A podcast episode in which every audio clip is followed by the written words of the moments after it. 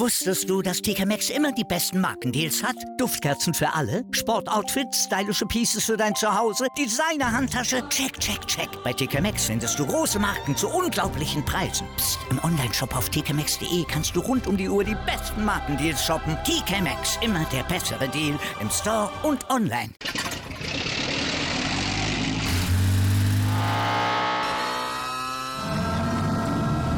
Von 0 auf 100. Aral feiert 100 Jahre mit über 100.000 Gewinnen. Zum Beispiel ein Jahr frei tanken. Jetzt ein Dankeschön, rubbellos zu jedem Einkauf. Alle Infos auf aral.de. Aral, alles super. Shortleg, shortleg, shortleg. We're gonna rock the show. Shortleg, shortleg, shortleg. Bang your head and let it flow. Shortleg, shortleg, shortleg. Der Daten.de Podcast mit Thomas Short Designer. Shortleg, shortleg, shortleg. which is what we want. Who wants faffing, eh? Oh yeah, this is just playing.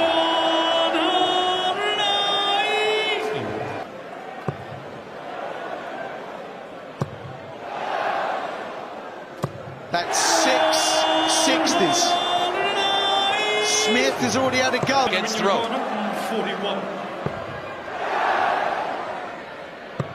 Double 12. That is astonishing. That is a nine-bar finish for Gathering Price. And the guys share a little knuckle touch. That was a bit of class from Michael Smith.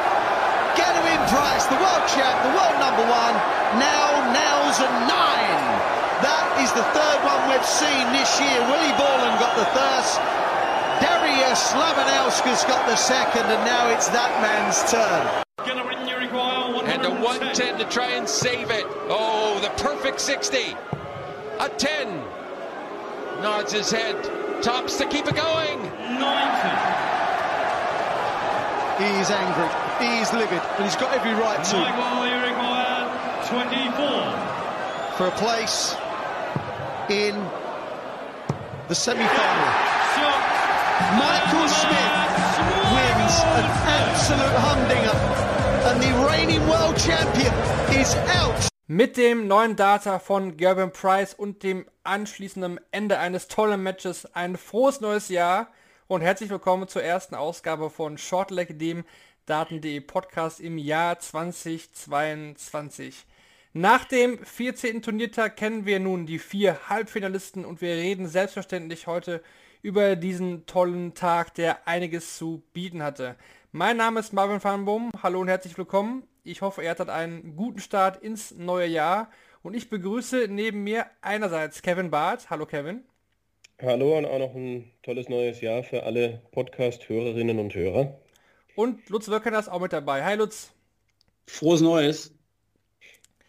Ja, wir sind zurück im neuen Jahr, wie ihr es gewohnt seid. Und auch die PDC-WM ist wieder da nach einem Tag Pause. Auch Josh Noble ist zurück, hat heute zwei Spiele gecallt. Hat dann wahrscheinlich wohl kein Corona gehabt. Dafür aber als neueste News nochmal zu unserem beliebten Corona-Thema wurde Kim Halbrechts jetzt noch positiv getestet in seiner belgischen Heimat. Musste jetzt auch in Quarantäne begeben, aber hatte jetzt keinen weiteren Einschnitt auf das aktuelle Geschehen. Ja, gehen wir direkt rein ins Viertelfinale. Heute großer Viertelfinaltag. Eigentlich mit mein Lieblingstag bei der WM, muss ich sagen. Zum ersten Mal seit 2006 kommen oder kamen in diesem Jahr alle Viertelfinalisten aus UK. Und zum ersten Mal seit 2012 ist kein Niederländer unter den letzten acht, Kevin. Hat das irgendeine große Bedeutung oder ist es einfach jetzt auch den Ausscheiden von Van Gerven äh, ja, geschuldet? Dort, dort kann doch nicht. Äh, ähm, ja, ich glaube, ich glaube, Van Gerven ist natürlich die Konstante im, äh, im niederländischen Dartsport. Ich, ich habe es auch, glaube ich, bei Interviews mit ihm immer wieder dann auch mal versucht einzubringen und auch mit anderen Niederländern. Äh, wer ist denn die Nummer zwei oder wieso kommt nach Van Gerven oft lange nichts? Wir haben ja dann immer wieder diskutiert, auch über, über legitime Nachfolger, über diejenigen, die die niederländische Nummer zwei sein könnten. Das waren halt viele in den vergangenen Jahren. Das waren dann mal ein Jeffrey Deswan, jetzt ist es äh, Danny Noppert. Also äh, es, es, es gibt äh, viele Niederländer auf der Tour. Das ist, ja, das ist, die sind stark vertreten, aber äh, die Konstanz ist halt äh, nicht so richtig gegeben und jemand, der da wirklich sich hinter Van Gerven etablieren kann, den gibt es momentan nicht so richtig. Das waren, weiß ich nicht, wiefern da noch die Verletzung mit reinspielt, die er hat. Um, ähm, und es hängt sehr viel an Van Gerven aktuell, denke ich. ich. ich. kann mich auch noch an eine Zeit erinnern, da hatten wir äh, drei Niederländer auch mal in einem WM-Halbfinale, Van Barneveld, Stompe und Van der Voort, glaube ich, auch mal. Aber da sind wir momentan, ja, mir, mir fallen jetzt auch nicht die, die drei, vier Niederländer ein, die ich da jetzt irgendwie, also ich ich bin nicht überrascht, um das abzukürzen. Aber vergiss mir Dirk van Deuvenbode nicht, ne? Also ja, da, okay, das stimmt natürlich. Ja, ich habe gerade, äh, ich meine, bei Dirk ist natürlich aber auch die Geschichte, äh, dass er, dass er das starke 2020 nicht, äh, nicht bestätigen konnte. Oder siehst du das anders? Nee, das stimmt. War natürlich ein überragendes Jahr, aber so ewig lange spielt er jetzt auf dem Niveau ja auch noch nicht. Klar, er hat jetzt viel zu verteidigen äh, in diesem Jahr. Daran würde ich es dann festmachen, wo die Reise äh, jetzt in, in, nächster Zukunft dann, dann hingeht. Aber er hat sich jetzt in den letzten zwei Jahren bis unter die Top 16, äh, bis in die Top 16 hochgearbeitet und er hat zumindest eine Perspektive. Aber mhm wenn ich ehrlich bin, und ich höre das bei dir ja auch raus, glaube ich da jetzt auch nicht dran, dass es noch äh, viel weiter nach oben geht. Aber ausschließen kann man es, glaube ich, nicht. Dann gehen wir rein in die Action des Tages. Das erste Philly-Finale haben zwei Engländer bestritten, James Wade und Mervyn King. Ja, wer jetzt zum Start des Tages noch nicht ganz wach war, den hat diese Partie jetzt auch nicht unbedingt aufgeweckt wahrscheinlich. Also wer die halte Silvesternacht da noch äh, in den Knochen hatte. Ja, so, so ein richtiger Leckerbissen war es nicht. Man muss sagen, James Wade hat seine ersten 180er geworfen, vier an der Zahl. Und Lutz, er hat keinen Satz abgegeben. Er gewinnt hier deutlich mit 5 zu 0. Ja, deutlich mit 5 zu 0, weil er vier Decider gewinnt. Ähm, und das ist halt James Wade. Also du musst ein WM-Viertelfinale mit einem Average von 86,5. Ähm, das muss man auch erstmal schaffen. Also er mogelt in Anführungsstrichen natürlich, aber er mogelt sich da so ein bisschen durch mit Freilos und 86,5. Ich glaube, sein Turnier-Average dürfte auch noch unter 90 äh, liegen. Ja. Aber wer vier von vier Decidern gewinnt, ähm, der hat eben eine ganz andere Qualität noch. Ähm, das wissen natürlich auch alle äh, und den darfst du jetzt natürlich nie abschreiben, auch wenn man jetzt auf den ersten Blick sagen würde, okay, äh, Halbfinale, gratuliere, herzlichen Glückwunsch, aber das ist es dann wahrscheinlich auch gewesen, wenn man jetzt die Paarung sieht, die da auf ihn, auf ihn wartet. Aber naja, er, er ist auf jeden Fall sehr selbstbewusst, hat er auch äh, nach dem Match gesagt, dass er ähm, Weltmeister werden wird, zu 100 Prozent leichte Einschränkung, wenn nicht dieses Mal, dann zumindest irgendwann in den nächsten zehn Jahren. Aber er weiß, dass er diesen Titel holen wird. Ähm, nach dem Match finde ich einerseits eine steile Ansage, andererseits aber auch, hey, er gewinnt das Ding. Einfach mal eben 5-0. Ähm, ja, es ist halt James Wade sehr interessant war, wo du das Interview schon ansprichst. Ich glaube, äh, das auf der Bühne war auch nochmal sehr interessant, wo er noch gegen Wayne Mardell ausgeteilt hat, wo er meinte, ja, ich habe in zwei Wochen meines Lebens mehr erreicht als Wayne Mardell, weil Wayne Mardell immer gesagt hätte, er wäre eh nicht gut genug für den, für den WM-Titel oder alles. Also es war auch alles wieder so ein bisschen komisch, auch die Verabschiedung nach dem Match und dann dieses Interview, das war auch schon wieder, ich will jetzt nicht wieder äh, zu dem zurückkommen, was wir beim letzten Mal da besprochen hatten. Aber ja, man muss natürlich respektieren, Kevin, das war wieder typisches Wading at his best, ne? Wenn er, wenn er musste, war halt in der Lex auch da. Dann kamen eben die Scores. King hatte auch Set-Darts, ne? So ist es nicht. Aber ja, man hatte nie irgendwie das Gefühl, dass der König da noch irgendwie zum großen Comeback ansetzt. Das hat er auch von der Körpersprache verschwitzterweise auch jetzt nicht wirklich wieder verkörpert. Nee, es ist, es ist sehr wenig für ihn gefallen. Er fängt mit einem Elfdata das Match an, wo man denkt, ja, sehr gut, äh, aber hat dann mindestens eine Chance, um den ersten Satz zu gewinnen, macht er nicht und ich glaube, er hat, ich bin mir nicht sicher, ob er noch weitere Set-Darts bekommen hat. Also äh, in den anderen Decidern, gerade in den Decidern hat das Wade gut gespielt glaube auch ein 14 Data war dabei, ein gutes Finish hat er auch zwischendurch mal gehabt. Ähm, Wade hat das okay gemacht und King hat ihn aber auch in vielen Momenten einfach gelassen. Da war nicht diese Konstanz da, sowohl beim Scoring als auch beim Finishing. Er hat, glaube ich, auch 16 Doppel verpasst und äh, das, ja, und in den meisten Fällen hat Wade dann das Leck gewonnen, in den King dann auch die Doppel verpasst hat. Irgendwas habe ich dazu auch heute gelesen. Ich hoffe, das war jetzt kein ähm, Stat of, of the Day powered by Darts Oracle. Kommen wir später zu, auf jeden Fall. Okay. Mal gucken, ob er dabei ist. Wir halten die Spannung hoch. Also James Wade gewinnt hier mit 5 gegen Mervyn King und war dann der erste Spieler, der im Halbfinale steht. Dafür gibt es da schon mal schlanke 100.000 Pfund auch für die Order of Merit. Das tut James Wade natürlich auch gut. Der hält sich dann jetzt auch wieder vorne bei den Besten mit dabei. Ja, war so ein kleiner Wahrmacher, haben wir schon gesagt. Wollen wir auch nicht mehr Worte zu verlieren. Weiter ging es dann am Nachmittag noch mit Luke Humphreys gegen Gary Anderson. Das ist ja vom Tempo her, Lutz, schon mal von vornherein eine ganz andere Geschichte. Ne? Also Humphreys, der mag schnell, Gary Anderson so oder so. Humphreys sogar noch schneller. Man hat ja auch zwischendurch eingeblendet bekommen, wie schnell die beiden sind. Der Anderson sogar noch ein paar Sekunden mehr am Oki. Am Ende steht der Schotte erneut im Halbfinale, weil ihm der Set-Modus auch irgendwie wieder entgegengekommen ist. Ja, weil es einfach Gary Anderson ist. Also wenn wir James Wade doing James Wade things haben, dann ist es Gary Anderson doing Gary Anderson things. Ähm, Humphreys war, fand ich, recht, recht gut, hat auch gute Werte am Ende gehabt, aber auch da ist es dann ähnlich wie bei Wade, vielleicht nicht ganz so krass äh, oder ganz sicher nicht ganz so krass, aber ist es dann auch irgendwie das Timing. Du sprichst gerade schon an, Set-Modus, er ist dann in den entscheidenden Momenten da, da ist auch ganz viel Erfahrung mit dabei und auch da, Spiel fand ich, konnte man sich gut angucken, aber auch da war es danach eigentlich fast noch spannender. Also ihm dann wieder zuzuhören, wie er seine Platte auflegt, der Meister der Koketterie, äh, alles runterspielt und Training ja sowieso nicht und die Exhibitions waren ja auch alle ausgefallen, er konnte er gar nicht und er ist ja so alt und schwitzt und ist dick geworden und ach alles, was hat er gesagt, äh, Rubbish, Rubbish Game oder irgendwie hat nur Rubbish gespielt oder sowas. Ähm, äh, also es würde mich nicht wundern, wenn wir den am Montagabend äh, im Alley Pally auf der Bühne äh, stehen sehen, mit der einen Hand winkt er ab und in der anderen hält er den Pokal. Also das geht auch jetzt äh, äh, immer so weiter. Und ich finde, er hat sich gesteigert, konstant gesteigert bei diesem Turnier vom ersten Match ähm, bis jetzt zum Einzug ins Halbfinale und erinnert alles so ein bisschen ans vergangene Jahr, finde ich. Er verliert ja auch immer Satz 1 bisher, Kevin. Das ist die Konstante bisher bei seiner WM. Knackpunkt wahrscheinlich die 110, die er aussteckt im fünften Satz. Danach kam auch so ein bisschen aus ihm raus. Das war so ein bisschen der, der Kämpf von der Anderson. Auf der anderen Seite Luke Humphreys, drittes Mal jetzt im Viertelfinale verloren bei der WM. Ist zwar noch ein junger Spieler, absolut. Chancen waren ja auch da. Die Fans waren auch wieder komisch mit ihrer Geburt und Feierei. Dann wird Anderson ausgebuht, dann fünf Minuten später wird er gefeiert beim Bock und auch. Alles ein bisschen komisch auch. Ja, ähm, Humphreys, ich denke schon, dass das auch etwas ist, was ihm, was er dann irgendwann im Kopf hat. Also wenn das einmal passiert, okay, zweimal, dreimal. Er holt den ersten Satz, er holt den ersten Satz klar.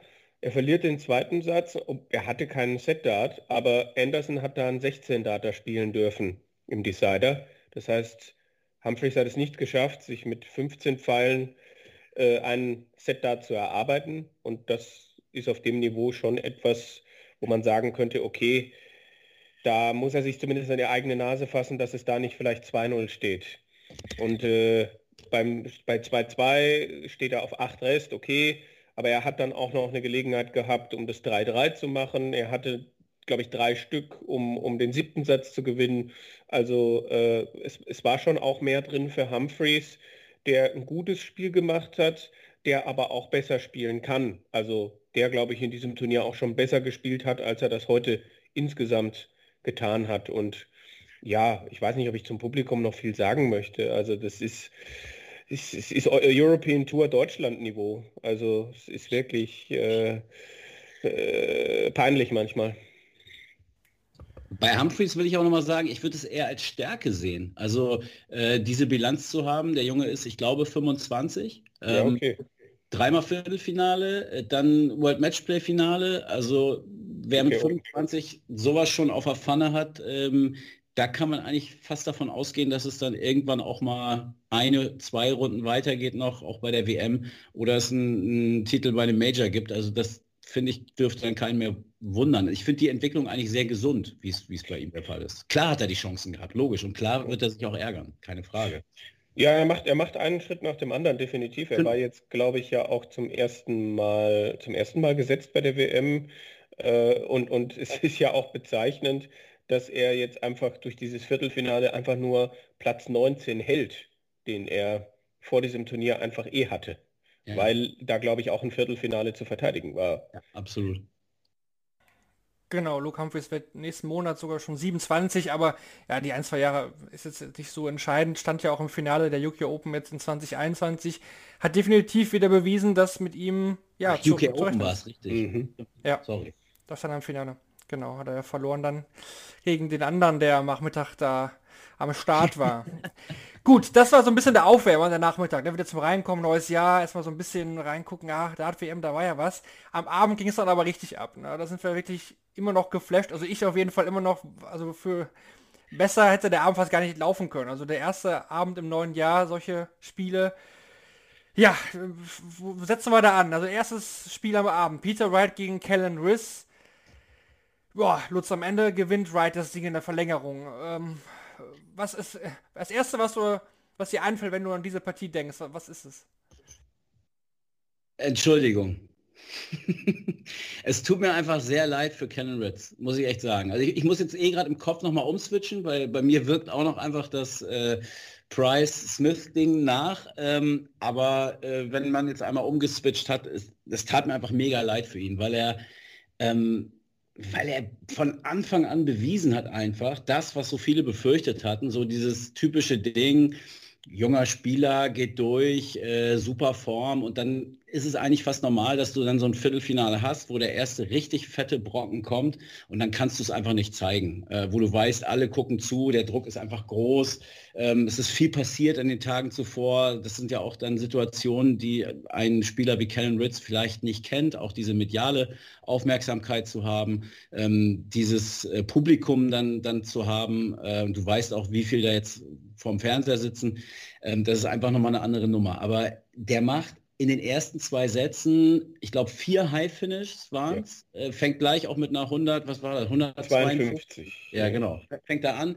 Also überhaupt keine Spur von irgendeiner Nervosität. Er hat genau das da oben abliefern können, ähm, was er spielen kann. Und das, das, fand ich einfach toll zu sehen. Ähm, stark auch von Peter Wright, fand ich, dann äh, nochmal auf einem anderen Level zu performen, als er das in den Runden zuvor musste. Äh, und, und Ritz hat man am Ende angemerkt, also du sahst auch an der Röte seines Gesichts und er hat immer durchgepustet dann auch, wie ihn das dann gepackt hat, einfach als sich das Match dann zuspitzt. Das war einfach total geil zu sehen. Und das Match war, ich meine, auch wenn du dir die Werte anguckst, äh, beide, glaube ich, dann über 100 äh, am Ende trotzdem noch gehabt, mit Verlängerung. Peter hat ja noch acht Perfekte geworfen. Ähm, und ein Leck später, und, und ein Leck später checkt ihm die Ritz die 141. Ja, ja. ja, und dann, und dann geht es ja noch weiter, die Geschichte eigentlich, ne? Dann checkt er dann Wright wenig später 96 wie er Doppel 18, Doppel 20. Nee. Und, und Riss ja. hat ja gerade Doppel 20 zum äh, Satzgewinn verpasst. Das heißt, es mhm. war dann 3-3, es hätte auch 4-2 sein können.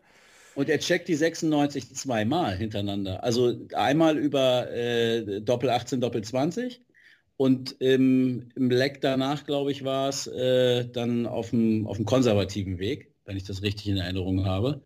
Also es war echt, phasenweise war es Exhibition Darts. Ja. ja, absolut, Kevin, muss man sagen. Ne? Also was ja auch auffällig war, dass Wright sein Niveau aber trotzdem irgendwie nochmal anheben konnte. Der ne? Riss war eigentlich steady, so 100er Average circa. Also immer ein bisschen drüber, ein bisschen drunter.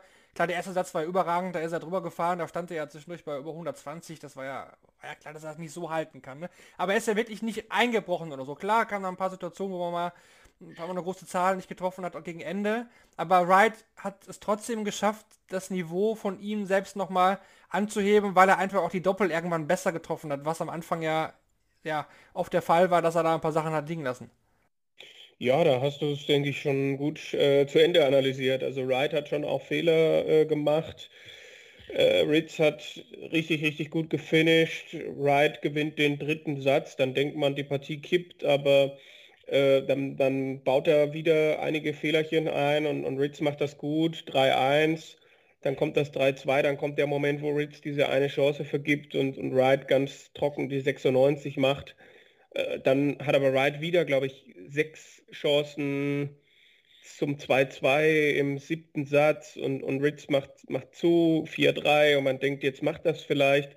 Aber dann, dann lässt Ritz, glaube ich, auch ein bisschen federn, äh, lässt ein bisschen nach und, und Wright kommt zurück und Verlängerung. Also das Match hatte natürlich alles und äh, hochklassig und aber dann auch Fehler bei der, was waren das, äh, 94 Rest im, im Entscheidungssatz, wo, wo er dann auf Bull werfen will, Ritz, und trifft dann die, äh, was war es denn, die Single, Single 11 und dann trifft er noch die Triple 17, kann aber die Doppel 16 nicht, nicht so machen und kassiert das Break und danach äh, kommen die Scores nicht mehr. Also er war am Schluss, glaube ich, ja auch sehr bedient, dass er das dann äh, verloren hat. Aber ja, Wright hat diesem Match dann schon auch den Stempel aufgedrückt, indem er äh, es geschafft hat, entscheidend nochmal zuzulegen. Und das zeichnet ja auch Spieler von diesem Niveau, von, von dieser Klasse, auch mit dieser Erfahrung dann aus. Und Ritz hat großartige Werbung für sich selbst gemacht und ja, wird das hoffentlich richtig einordnen. Ich muss mich noch mal kurz korrigieren, waren doch nicht über 100. Ich habe noch mal nachgeschaut gerade. Also Peter mit einer 99,75 und Ritz die 97,8. Aber sie lagen bis kurz vor Schluss, glaube ich, beide wirklich über, über 100. Und ähm, ich fand die Reaktion von Peter auch nach seinem letzten Dart, ähm, das habe ich von ihm auch so noch nicht gesehen. Also, dass er dann die zwei Pfeile in den Teppich äh, pfeffert, äh, daran konnte man, finde ich, auch sehen, wie krass dieses Spiel war und wie das die beiden auch, auch mitgenommen hat. Ähm, Peter war ja sehr ruhig, so wie immer, sonst auch während des Spiels geblieben. Ich fand auch diesen Kontrast sehr geil, so dieses Express-Tempo von, von Ritz und dann Peter einfach, wie, wie, wie locker er die da immer reingeworfen hat äh, in, in, in die Trippelfelder. Ähm, fand ich schon ganz geil. Aber nach dem letzten Dart kam es dann halt, mussten oder musste das einfach raus so, ne? Ähm, hm. Da hat es auch schon Spieler gegeben, die dafür äh, eine Strafe bekommen haben. Aber ja, ja, Legless Throwing of Darts ist das doch dann, oder? Genau. Aber wenn man die Reaktion von, von Russ Bray gesehen hat, äh, äh, glaube ich nicht, dass da noch irgendwas kommt. Das war ja alles okay dann sofort und ist, glaube ich, kein Thema mehr. Aber was ja auch noch war, zwischendurch gab es ja auch einmal, wo die Fans auch so bei Right am Boon waren, dann hat er auch mal diese diese Geste, diese Shut-up-Geste gemacht, ne? Nach dem einen, äh, nach dem ja. einen getroffen Doppel, wo er dann den, den, den Finger auf seinen Mund äh, legt und sagt, ja, aber schön ruhig sein, ne? Hier, ich, ihr habt mich nicht auszubuhen, ne? Also das war, also ja, es, es, es, hat sich durch den ganzen Tag gezogen, dass die, die Fans sich hier wieder eine ausgepickt haben. Ein Favorite, dem Fall natürlich wieder der Engländer, klar.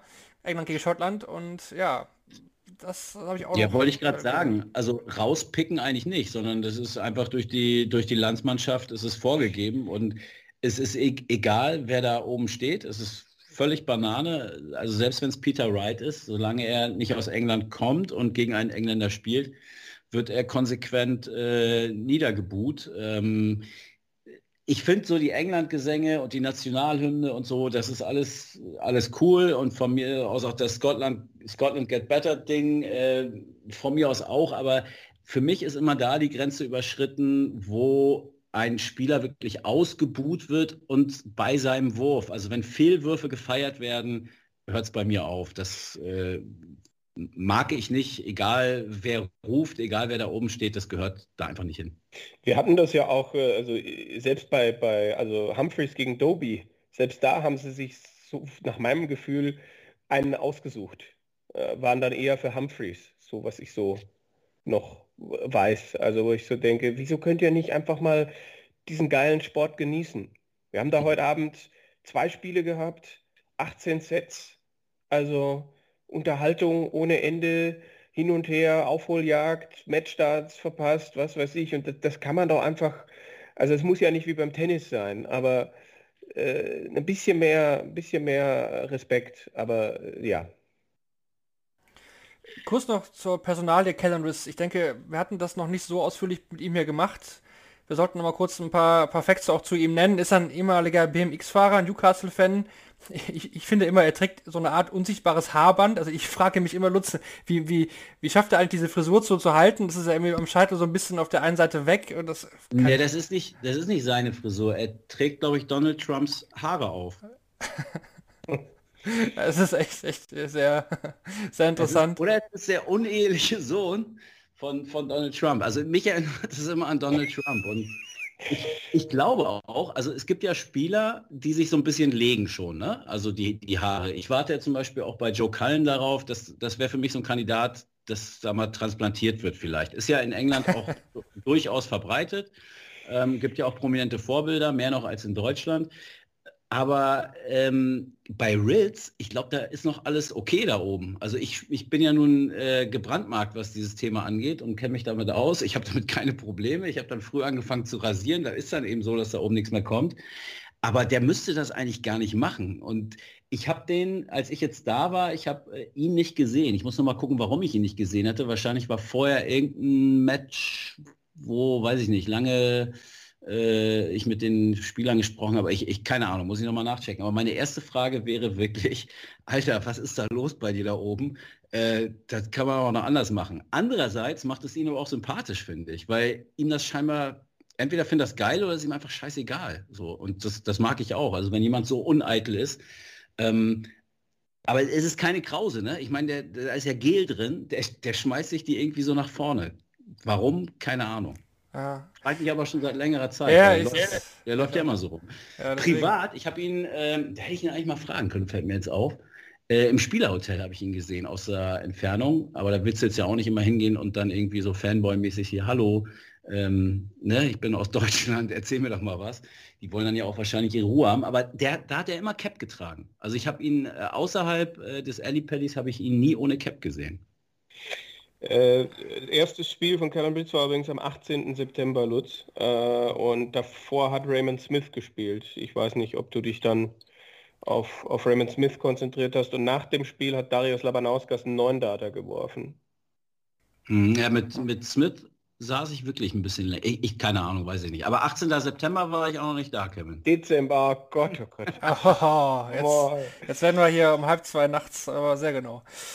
Ja, nochmal noch mal zu Kellen Riss, äh, der von der Frisur vielleicht manchmal auch so, das fällt mir gerade ein, so ein bisschen der unausgeschlafene Adrian Lewis ist. Oder Adrian Lewis habe ich auch oft das Gefühl gehabt, dass er auf die Bühne kommt und gerade aufgestanden ist. Aber so Adrian Lewis hat nichts im Haar. Der schmiert. Nee, das ist, weiß ich. Der, drin. der steht einfach auf und dann. ja. Ja gut, jetzt wollen wir auch nicht über. Äh, wollen jetzt nicht zum Friseur-Podcast werden. Ähm, was ich noch sagen wollte, sportlich gesehen die Karriere von Kellen Riss, nur noch mal eben das zur Vervollständigung. Er hat ja schon früh in der Jugend nachgesagt bekommen, dass er ein sehr, sehr guter Spieler ist. Hat er ja auch gezeigt. 2014 der Southern Masters der Jugend gewonnen.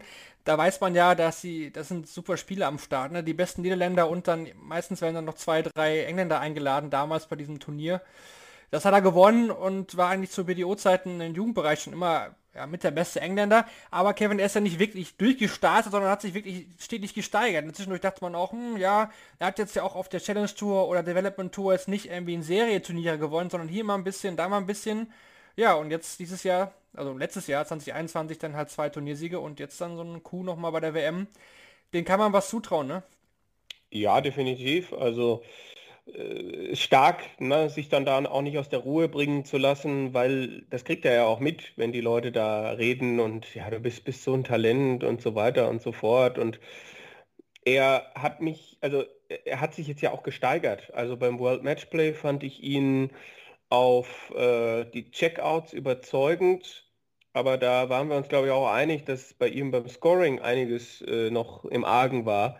Aber ja, er hat diese Welle mitgenommen, hat ja dann auch dieses äh, Players Championship gewonnen gegen Gabriel Clemens, wo man auch sagen kann, das hätte eigentlich in eine andere Richtung gehen können.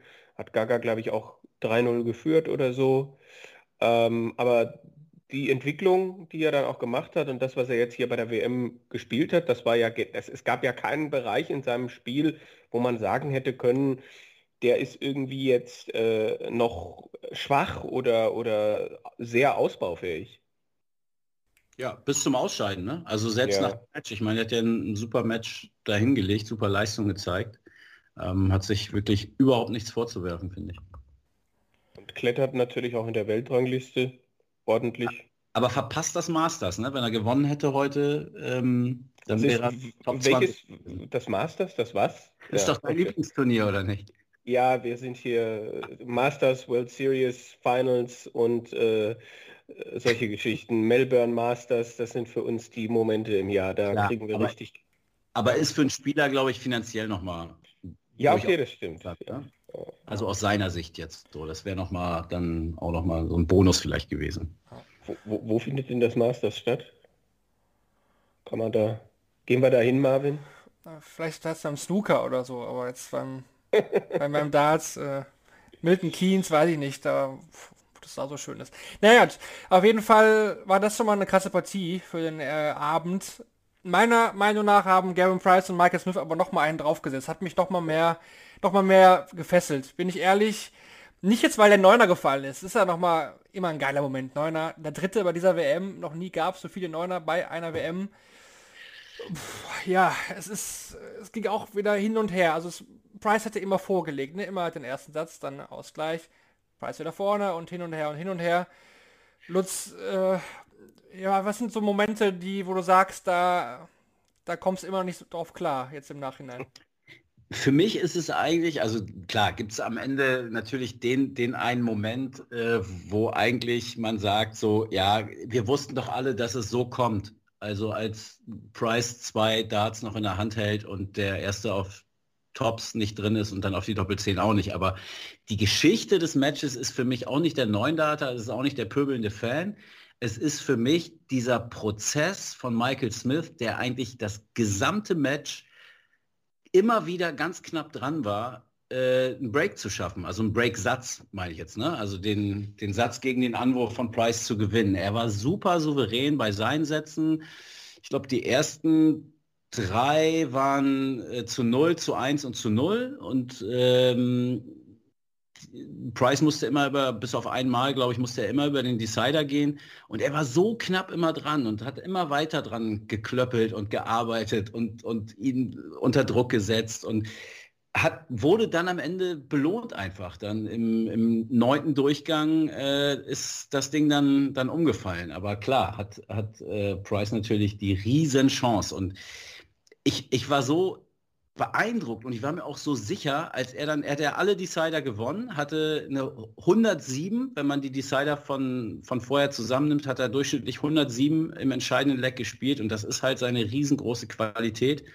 Und dann hat er das auch im achten Satz, nee, doch, doch, doch im achten Satz, startet mit einer 139, wirft dann eine 180, wirft eine 140, steht nach 9 Darts bei 42 Rest und äh, du fühlst dich halt total bestätigt und sagst, ja genau so, es ist mal wieder klar. Smith ist eigentlich der bessere Spieler, hatte mehr Legs gewonnen, äh, hatte bessere äh, Werte in der Statistik, aber jetzt nimmt er halt die 42 raus und das war dann die große Pointe, dass, dass genau das dann nicht passierte. Ähm, damit hatte ich wirklich nicht gerechnet. Ähm, für mich war das ganze Match klar, dass genau diese Situation geben wird und genau dann wird der Iceman da sein, aber war er nicht.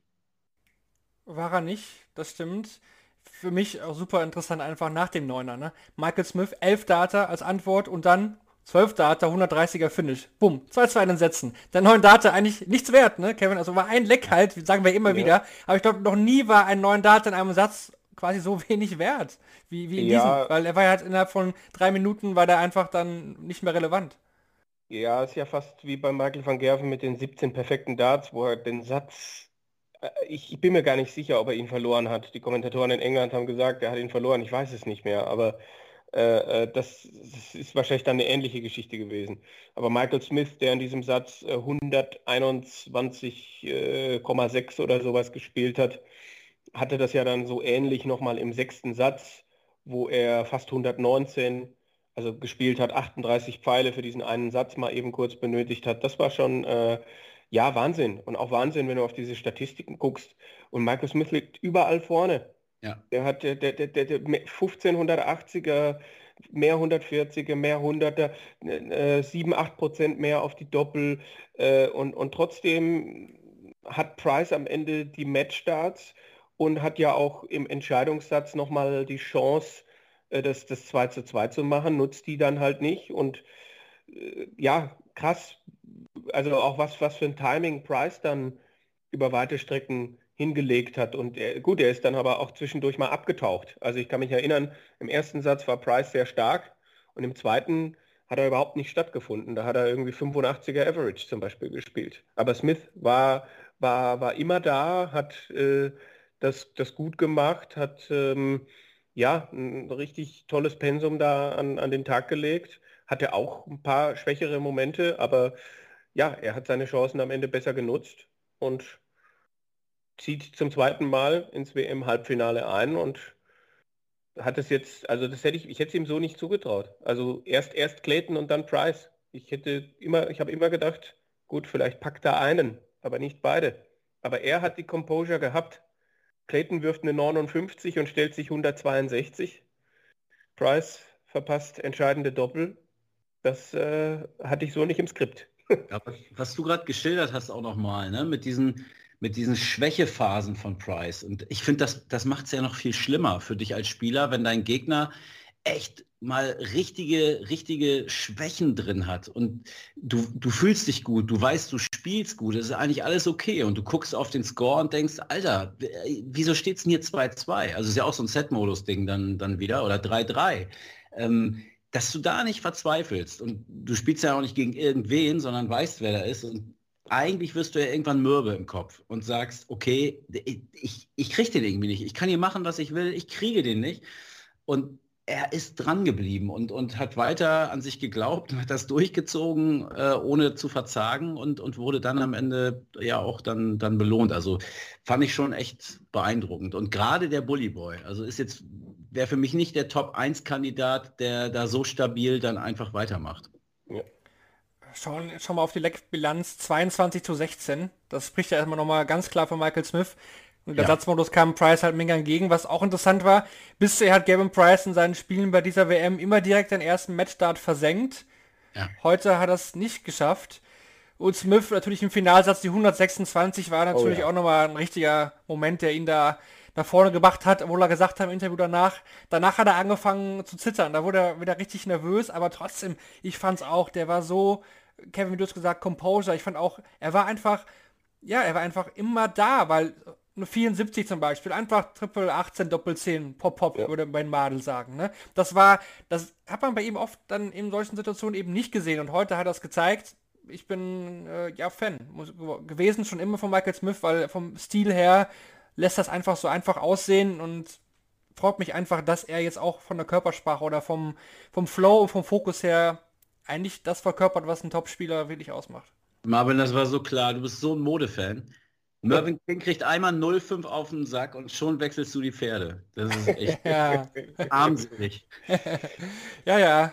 Mal gucken, wie du dich hier dann freust und James Wade Weltmeister wird. ja gut. Ähm, sondern, wir wollen das, ich will es auch nicht. Ich möchte auch nicht, dass Michael Smith das Halbfinale verliert. Da bin ich ganz ehrlich. Es ist auch kein Wade Hass-Podcast hier, aber ich möchte Nein. es einfach nicht. Ich möchte es einfach nicht. Aber, aber ich als Wayne Mardell-Fan habe halt auch Probleme mit den Aussagen von James Wade in Richtung Wayne Mardell. einfach, wo ich, ich habe heute geschrieben, hat er nichts Besseres zu tun. Aber, aber Wayne Mardell hat doch super geantwortet. Er hat gesagt, wenn er fünfmal im WM-Halbfinale ver verliert wie ich, dann können wir darüber reden. ja, ja. Okay, ähm, Match des Tages. Da haben wir eigentlich zwei Kandidaten am Abend. War für euch äh, Halbfinale, äh, Viertelfinale 3 oder 4 besser? Price Smith oder dann doch äh, Chris White? Alter, du stellst Fragen, ey. ähm, ja, Price Smith ist, ist für mich dann Match, Match of the Day. Ja, wahrscheinlich ist es das, ja. Ey, ich weiß ich nicht, kann, kann ich nicht sagen. Es war beides überragend. Und dann in dieser geballten Form direkt hintereinander. Eigentlich ist es vielleicht sogar das erste Match, weil, weil man ja dachte, okay, das ist so ein bisschen das, das Warm-up, ne? schöne Vorspeise. Ja. Und dann kommt das fette Ding und die Vorspeise war schon echt so mega üppig. Ähm, komm, dann nehme ich das andere. Sehr gut, Nehm Konfrontation. Sehr Ritz, gut. Ritz gegen Wright. Ja. Spieler des Tages ist auch nicht einfach, ne? Man könnte auch. Nein, nicht schon wieder. Den hatten wir schon gekürt. ich hab's gehört. Ja. Fand ich großartig. Das war Moritz, das war, das war genial von Moritz. Das war das Beste bisher.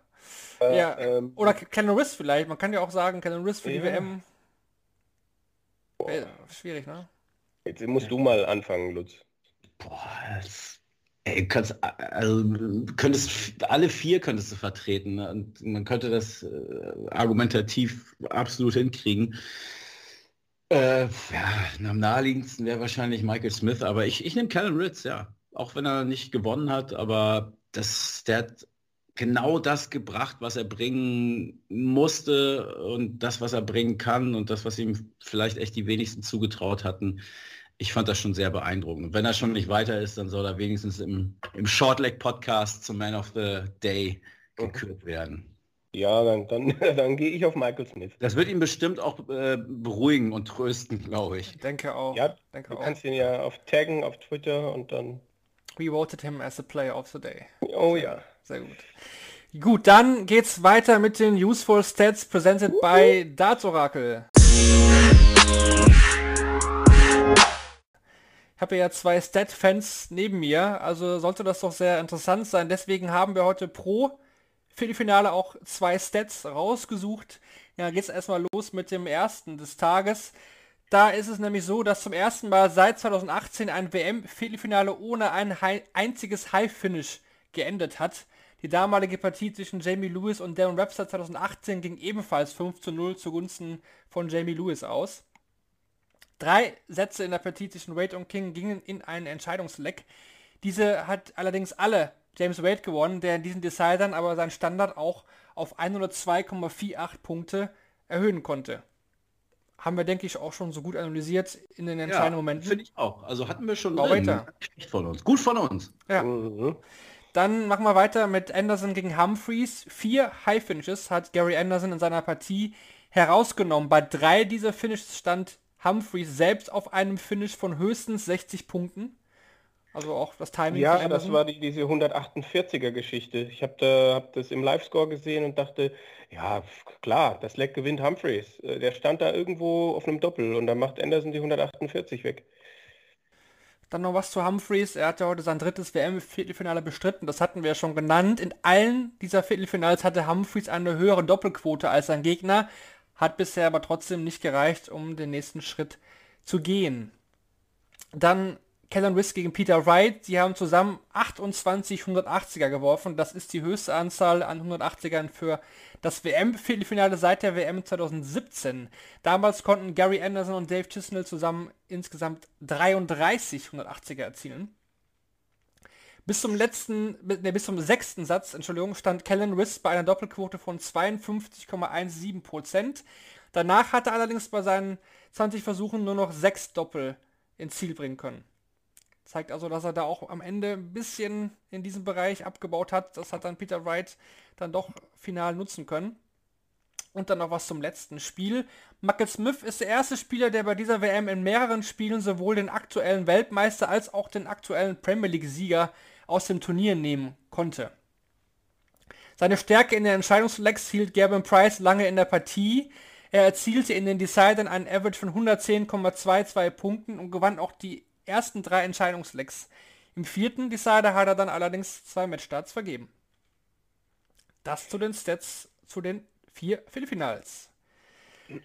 Dann blicken wir doch voraus auf das Halbfinale. 2. Januar, keine Mittagssession mehr, damit sind wir durch für diese WM. Wir haben noch drei Spiele und zwei davon eben am Sonntag. Es geht los mit dem Halbfinale zwischen Michael Smith und James Wade. Kevin, gut, wir haben unsere Sympathien ja schon so ein bisschen bekundet.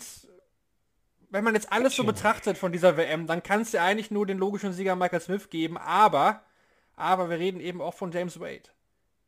Ja, und auch, auch diese Geschichte, ne? So ein Match, wie Michael Smith jetzt gespielt hat, das geht ja schon auch an die Substanz. Also wie gut kann er runterfahren, wie gut schläft er möglicherweise, wie gut regeneriert er dann, was, was lässt er da jetzt alles an sich heran? Er weiß ja selber, was er da jetzt getan hat. Also es, es wird, denke ich, wieder mal zwischen den Ohren entschieden. Ne? Und James Wade, der hat den halben Tag länger Pause, der, der weiß wahrscheinlich auch, dass er in diesem Turnier mit der Auslosung echt Glück gehabt hat und so. Ich kann mir aber nach wie vor, also ich kann mir nicht diesen totalen Einbruch von Michael Smith vorstellen. Es müsste halt, James Wade müsste halt sein Spiel anheben, um ja, zehn Punkte mindestens im Average. Ähm, dieses typische Wading kann nicht funktionieren, wenn Michael Smith so scored, wie er jetzt gescored hat. Also, ja, ich sehe bei aller, ja, also selbst wenn es aller Liebe wäre für James Wade, sehe ich nicht mehr als, als drei Sätze für ihn. Lutz, ich denke mal, bei dir sieht es so aus, dass du Waiter vorne siehst, ne? Ja klar, ich folge meinem Herzen, ist doch logisch. äh, Kevin hat alles gesagt. Also es war alles, unterschreibe ich alles äh, bis, bis, zum, bis zum Schluss mit maximal drei Sätzen. Das Scoring von Smith wird entscheiden. Wenn er das einigermaßen äh, so weiterführen kann, dann wird Wade halt nicht in die Situation kommen, um gewisse Dinge zu tun, die er gerne tut. Ähm, schauen wir mal, wie stabil der Bully Boy ist nach den zwei Matches innerhalb von drei Tagen, die er jetzt gehabt hat. Und das waren, waren einfach mit die Matches der WM. Also wenn wir Borland gegen Bradley Brooks jetzt nochmal ausklammern, dann waren die beiden Smith-Matches äh, die beiden äh, Spiele der, der WM. Und er hätte auf jeden Fall nach dem bisherigen Verlauf den Titel verdient. Also rein englisches Halbfinale Nummer 1, rein schottisches Halbfinale Nummer 2. Peter Wright gegen Gary Anderson, da bin ich auch mal gespannt, wie das mit den Fenstern aussieht. Dann haben ja. sie ja, haben sie dann zweimal eigentlich nicht so die Wahl. Ne? Dann müssen sie sich entscheiden für einen, den sie mehr mögen. Von der Nationalität her sind eben beide gleich. Peter Wright gegen Gary Anderson, Kevin. Das ist ein bisschen schwierig zu prognostizieren, würde ich sagen, weil mhm. Peter Wright schon den Anschein macht auf mich, dass er in den entscheidenden Momenten sein Spiel nochmal anheben kann. Bei Anderson war es jetzt aber auch so. Er hat sich bisher jedes Mal steigern können, war in den entscheidenden Momenten da. Ist die Frage, reicht das auch gegen Wright? Ja, gute Frage. Also, mh, mm, beide haben Aussetzer gehabt. Bei beiden habe ich zwischendurch gedacht, puh, ja, gerade bei Wright bin ich dann immer wieder beeindruckt, wie er, wie er es schafft, dann in die Matches reinzukommen und was er dann irgendwann für Niveau an den Tag legt. Und du, du denkst immer, okay, er gewinnt das, er, er wird derjenige sein. Und bei Gary, ja, der, der hat auch diese Steigerung gehabt und dieses Timing, was, ne, was, ihm, was ihm definitiv geholfen hat. Hm. Ich schwimme hier auch ziemlich. Also es ist ich nicht. Ich, ja, ich, ich, ich sehe Wright schon, ich sehe Wright schon vorne. Hm, könnte mir aber schon vorstellen, dass wir hier 10 oder 11 Sätze vielleicht sogar spielen. Also, weil Gary und die WM, das ist immer, ist immer noch mal so ein zusätzlicher Boost. Aber jetzt bin ich gespannt, Lutz. Ich sehe Wright ganz klar vorne. Also bin ich mir relativ sicher, dass er das äh, machen wird. Mich hat das also ich hatte vorgestern hier an, an gleicher Stelle ja gesagt, Wright wurde noch nicht so richtig gefordert und ich bin gespannt, was passiert, äh, wenn ihn mal einer richtig kitzelt. Und genau das ist heute passiert.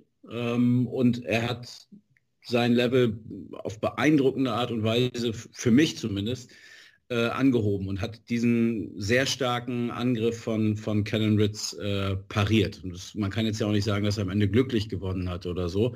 Äh, ich fand das schon sehr, sehr überzeugend und ich glaube, dass das gegen Gary Anderson reichen wird, weil es auch keinen Einbruch geben wird. Und klar, es ist die WM, es ist Ali Pelli, es ist Gary Anderson, ähm, aber nee, ich, äh, ich glaube da fest an, an Snakebite und sehe ihn im Finale und im Übrigen, wenn, wenn Peter Wright nicht Weltmeister wird, ist Van Gerben nur noch die Nummer 4.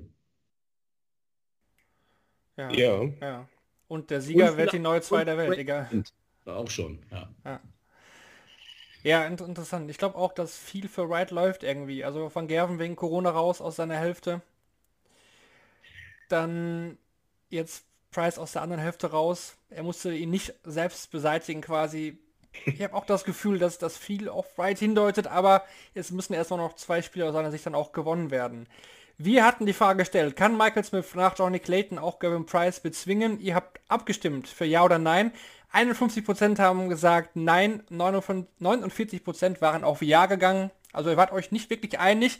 So knapp war es ja auch im Endeffekt. Und so knapp für die Abstimmung ausgelaufen ist, ist es auch am Ende gewesen. Da hat die knappe Mehrheit eben nicht recht gehabt. Heute fragen wir dann natürlich, welche beiden Spieler ziehen denn ins Finale ein? Ihr bekommt alle möglichen Kombinationen als Antwortmöglichkeiten und dann schauen wir mal, ob ihr am Ende da den richtigen Riecher habt. Ja. Ich finde es übrigens ein bisschen schade, dass ihr bei euren Umfragen nur zwei Antwortmöglichkeiten habt. Und mir fehlt ja dieses, ist mir egal oder weiß ich nicht. Das fand ich, fand ich früher sensationell. Gab es im Sat 1 Videotext immer so eine Frage. Da kostete, glaube ich, das Abstimmen weiß ich nicht, 5 Mark oder Euro waren es schon, keine Ahnung. Und da gab es dann auch immer noch diesen Antwortmöglichkeit, ist mir egal oder weiß ich nicht. Da habe ich mich immer gefragt, was für Leute geben jetzt hier 3,50 Euro aus, um mitzuteilen, dass ich davon keine Ahnung habe. Aber ja, ihr macht nur zwei, ist ja auch, ist ja auch richtig. Vielleicht war der Wendler dabei. ich habe mich immer gefragt, wer bei solche Teletext-Aktionen überhaupt irgendwie abgestimmt hat. Also, weiß ich nicht. Aber wie hat denn ja, da die Bezahlung funktioniert? Aber guck mal, es gibt doch genug Leute, und zu denen zählen wir ja auch, sonst würden wir jetzt hier nicht sitzen, die das geil finden, ihre Meinung zu irgendwelchen Sachen zu äußern. Und ein Ja oder Nein, auch wenn es dann anonym ist, ne, guck mal hier, 72 Prozent, da gehöre ich auch mit dazu. Aber wenn du machst, so ist mir egal, das macht überhaupt keinen Sinn eigentlich. Aber Lutz, wenn, wenn, wenn man dich jetzt irgendwie, also ich, ich denke immer so, ich, ich rede total gerne über Dart und über Dinge, ja. über die ich mich auskenne und so, aber wenn mich jetzt jemand einladen wollen würde, irgendwie über übers Angeln zu reden, dann, ja. dann würde ich halt nicht sagen, einfach nur, damit ich dabei bin. Äh, ich, ich sag da jetzt was dazu. Also so, so ein, so ein Mietmaul bin ich dann nicht. Das ist. Ja. Äh, aber, aber ich gehe auch zum Darts hier und äh, habe auch nur gefährliches Halbwissen. Also, das ist für mich ja alles nur Selbsttherapie. Was, obwohl Lutz, ich bin mir sicher, du hättest bei einer Sache, ist mir egal, gewotet. Das hatten wir eigentlich mit Mike. Ja. Wer gewinnt denn? Äh, Mervyn King oder James Wade? Hätte ich da die Möglichkeit gegeben, ist mir egal, hättest du das vielleicht genommen? Vielleicht ja, ja. Das, äh, also ich kann es nicht sagen, ja. Für, ja, hast du recht, ja. ja. Ist mir egal, ja. Komm, komm, kommen denn jetzt die Top 10 in die Premier League, die Top 10 der Welt, Lutz? Oder hast du da bist das, du da nicht vorbereitet oder wolltest das du machen das wir morgen, Kevin. Nimm das doch nicht so. jetzt schon weg. Nicht vorbereitet. Also ich, ich war davon ausgegangen, dass das, das morgen machen. Späteren ja, Folge. ja, ist okay, okay. Ich bin morgen nicht da. Ich dachte halt einfach. ja. Für, für mich war es vor der WM eins der großen Themen. Also äh, weil ich auch gedacht hatte, dass Fallon Sherrock vielleicht ein Match ich zumindest auch. gewinnt. Und dann wäre es sicherlich das große Thema gewesen. Jetzt war Corona ein bisschen äh, präsenter als Fallon Sherrock und hat, glaube ich, das Thema Nummer eins dann gesetzt. Ich finde die Premier League langweilig. Also ich habe auf jeden Fall meine zehn Spieler schon zusammen. Ich bin gespannt. Ihr könnt euch ja auch mal, liebe Userinnen und User oder Zuhörer und Zuhörerinnen, überlegen, welche zehn Spieler würdet ihr denn jetzt Stand heute für die Premier League nominieren. Morgen dann in der Folge analysieren wir natürlich die Halbfinals, ganz klar, blicken auf das Finale voraus, aber wir gehen auch unsere zehn Premier League Tipps schon mal durch. Wir hatten das ja schon in der äh, großen Folge vor der WM mal gemacht. Jetzt machen wir das auch nochmal mit den Wissen, wer denn aktuell bei der WM so gut performt hat. Das dann morgen. Für heute würde ich sagen, erste Sendung 2022 ist im Kasten. Vielen Dank, Lutz, wieder fürs mit dabei ja, sein. sehr gerne. Du bist Danke ja morgen, euch für die Einladung. Du bist ja morgen wieder dabei. Mensch. Ich und, bin am Start. So und Kevin, du hast morgen frei, aber dich hören wir dann nach dem Finale wieder. Ja, natürlich, natürlich. Da freuen wir uns auf jeden Fall drauf. Ja, vielen Dank fürs Zuhören heute. Morgen nochmal zwei Spiele. Genießt es. An einem schönen Sonntag gibt es doch nichts Schöneres, als dann abends den Spielern beim Pfeilewerfen zuzusehen. Das ist es für heute. Danke fürs Zuhören und bis morgen. Ciao. Macht's gut. Tschüss.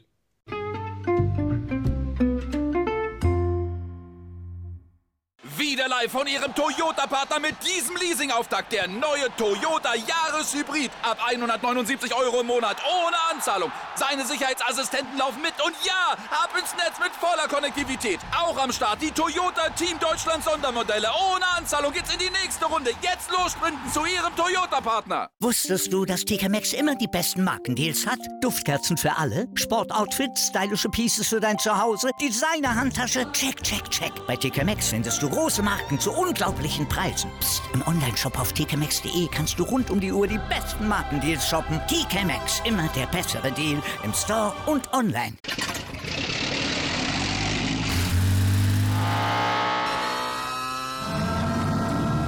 Von 0 auf 100.